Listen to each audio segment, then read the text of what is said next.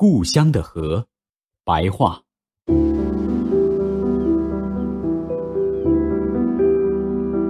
多少民间歌手都曾讴歌过自己故乡的河流。我是个诗人，我心中最最美丽的河流也在我的故乡。故乡的河流名不见经传，只是淮河上的一个小支流，它却有一个雄伟的大名——诗。诗河依傍着家乡的城镇。小时候，有人告诉我，发大水的时候，你可以坐在箭垛上洗你的脚巴丫。这条河冬季水很浅，扔几块石头在水里，不湿鞋就能跑过去了。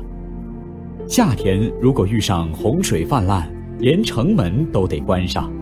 但坐在城头箭垛上洗脚的日子，我却从没碰到过。顶多是洪水把城墙淹没三分之一，坐在城头上看滚滚浊流卷着大树、死人、死马和屋顶轰然飘过。有一次，屋顶上还站着一个小孩，他拼命摇着双手在喊叫，但水声太响，听不清。那时，我甚至很羡慕他，这是一次多么惊险壮丽的旅行啊！沿途会看到许许多多出人意外的美景。不发大水的时候，湿河水清可见底。我像一条大鱼似的，擎着鱼叉潜入水下去追逐小鱼，那是最惬意的时光。但有时也会遭遇不幸，上岸的时候发现自己的鞋找不到了，最狼狈的是短裤被人偷走。我不得不赤裸裸、水淋淋的，像安徒生的皇帝那样，穿着新衣进城，跑过一条街，让那些好管闲事的娘们捂着嘴笑。回到家里还得挨一顿暴打，但当晚的梦里依然是水中的故事。第二天又扛着鱼叉偷偷下河去了。河对岸是一条一里十里的竹林。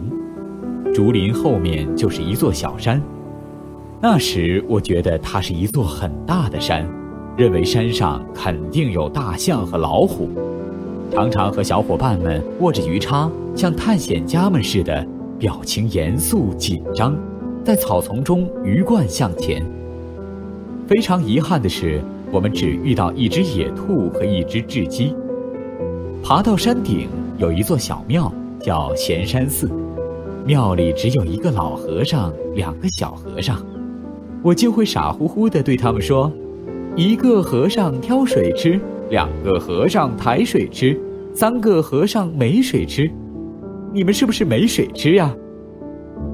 这一问，连那位不苟言笑的长老都大笑起来。一个小和尚把我领到庙背后，指着一股泉水让我看，他说：“托老佛爷的福。”这股泉水一直流进我们的锅里，有这巧事。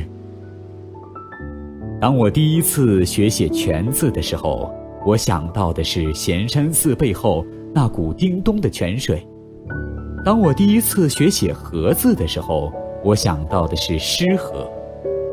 此后，当我一千次、一万次写到“河”字的时候，我想到的还是诗河。那条在我心灵中永不干涸、故乡的河。